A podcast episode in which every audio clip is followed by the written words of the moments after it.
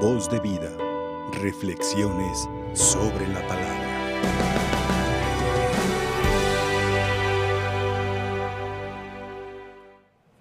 En 18 años que tengo de sacerdote, pues he visto cómo es necesario que los cristianos no nos conformemos con la misa del domingo solamente, porque todo estudio y preparación es poco o poca frente a, tantas cosas que hay que conocer de Dios. Y como la vida es breve, y eso nos lo ha enseñado y recordado esta pandemia, y que se nos puede ir en un instante, cuánta necesidad tenemos de formarnos, de interesarnos en las cosas de Dios.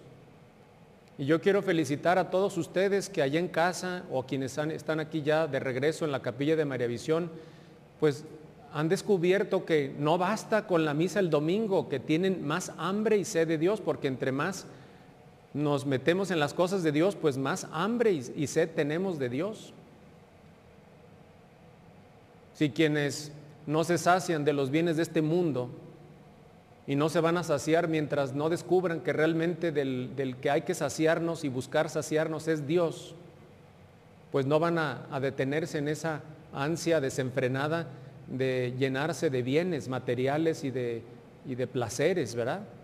Pero cuando descubrimos que Dios es lo más grande, lo más importante, pues vamos a ir en búsqueda de ese tesoro escondido, de esa perla de gran valor.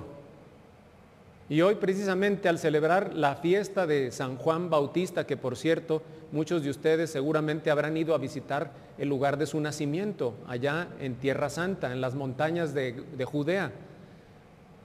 Así como en Belén está la estrella de, que nos recuerda dónde nació el niño Jesús en la, gruta de Belén, así también en la casa de Isabel y Zacarías también se encuentra una especie como de estrella ahí en el suelo que nos recuerda el lugar del nacimiento de San Juan Bautista que precisamente estamos celebrando hoy.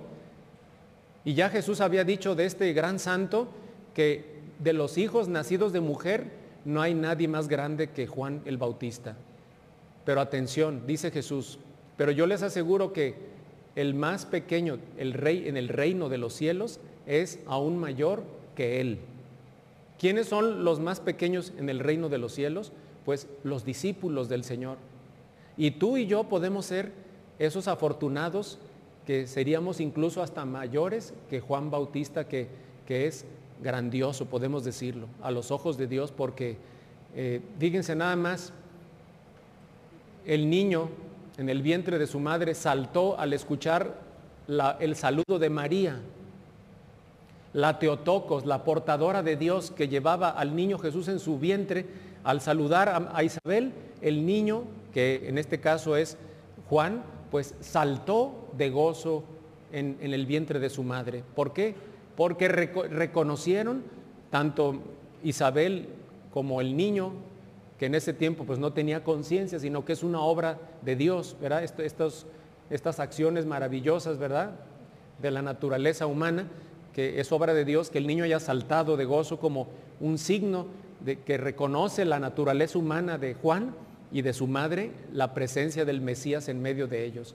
Sin saber este niño que algún día, al, pasar los años, pues no seguiría el, el, trabajo de su padre, que era sacerdote y que pertenecía a las castas sacerdotales. Ya ven que el padre de Juan Bautista, pues pertenecía a estas órdenes sacerdotales y pues ya sabemos que Juan no siguió eh, pues los, la profesión de su padre, sino que él tomó costumbres de vida quizás hasta extrañas, eh, podrían parecer y hasta raras para su tiempo, y no sería el caso para el nuestro si alguien se fuera al desierto, vistiera con piel de camello, comiera miel y langostas y viviera de una manera. Todos estos signos nos demuestran que él era un signo para la gente de su tiempo, que nos habla pues de la coherencia, de la sinceridad de la fe que él tenía. Y esto también nos recuerda que los santos no solamente son para admirarlos, sino para imitarlos. Los santos no solamente, pues sí, nos admiran, ¿verdad? las, obras de Dios en ellos, pero también son para que los podamos imitar. Y en ese sentido, vean cómo Juan pues se va a las periferias, diríamos, diría el Papa Francisco. Se sabe ir a la periferia porque él siempre estuvo en el desierto y ahí gritaba fuertemente.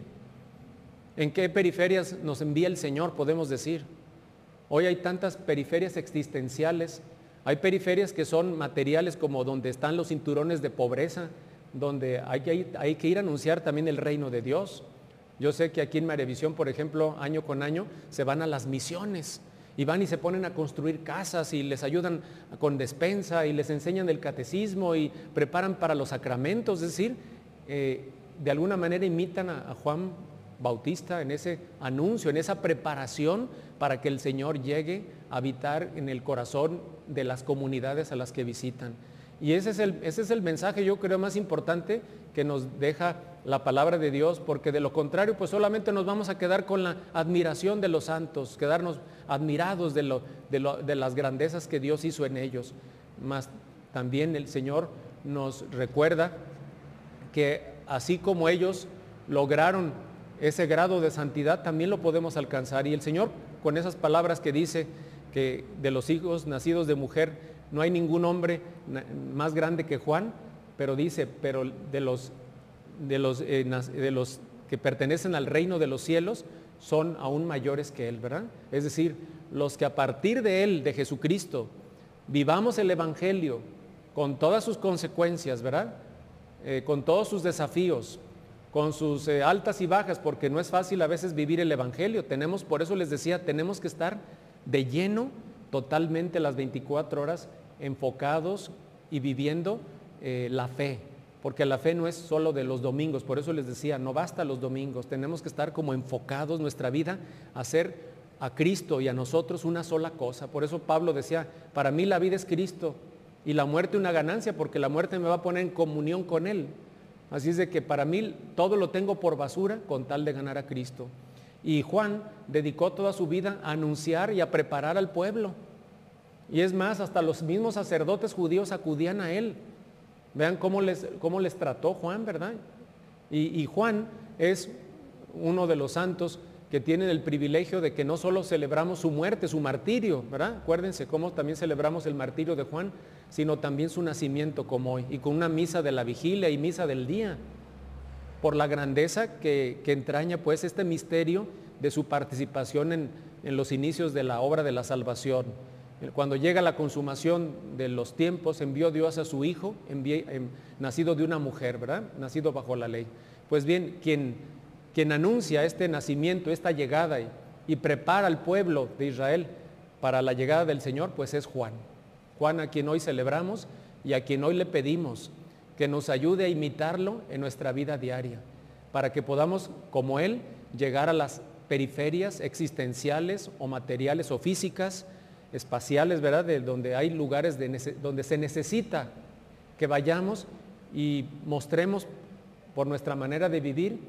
Eh, no necesariamente nos vamos a vestir con piel de camello y hacer cosas raras, pero sí tenemos que hacer lío, como decía el Papa Francisco a los jóvenes, ¿verdad? Hagan lío, porque solamente así, haciendo un lío, van a ser un signo como el, el, Evangelio de la lámpara, ¿verdad? Una lámpara no se enciende para que la metas bajo la cazuela o la olla, sino para que la vean todos y digan, ¿y este qué? ¿Y esta qué? ¿verdad? Que, que, seamos un signo para los demás. Quizás nos van a criticar, quizás se van a burlar de nosotros, porque muchos decían de Juan también. Vino el, hijo, vino Juan, que vestía eh, pobremente y comía esto y poco y no sé cuánto el muerto mortificó y dicen, eh, está, dice, está endemoniado, ¿verdad? Y viene el Hijo del Hombre que toma y que, que come y que participa en las fiestas y dicen, ese es un borracho y un glotón. Eso no debe ser un motivo para ti ni para nadie de nosotros desanimarnos. Si estamos metidos en la obra de Cristo, necesariamente van a hablar de nosotros, necesariamente se van a burlar quizás de nosotros, van a decir, ¿y este qué? ¿Y esta qué? ¿Y esto por qué? Pero aquí lo importante es dejar al Señor mientras sea falso lo que puedan decir de nosotros, ser un signo para los demás. Una, una, luz que digan, algo esta, algo esta persona tiene, algo me transmite, algo me lleva y me invita a, otra, a otro estilo de vida, ¿verdad?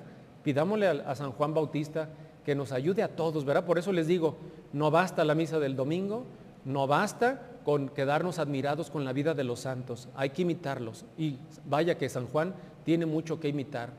Y no quedarnos con la gloria que le corresponde solo al Señor. Hay que trabajar en la viña del Señor, hay que trabajar en los medios de comunicación, pero nunca quedarnos con el aplauso, con la, con la alabanza, porque todo eso le pertenece al Señor. Como Juan, conviene que Él crezca y que yo disminuya. Que así sea. Voz de vida. Reflexiones sobre la palabra.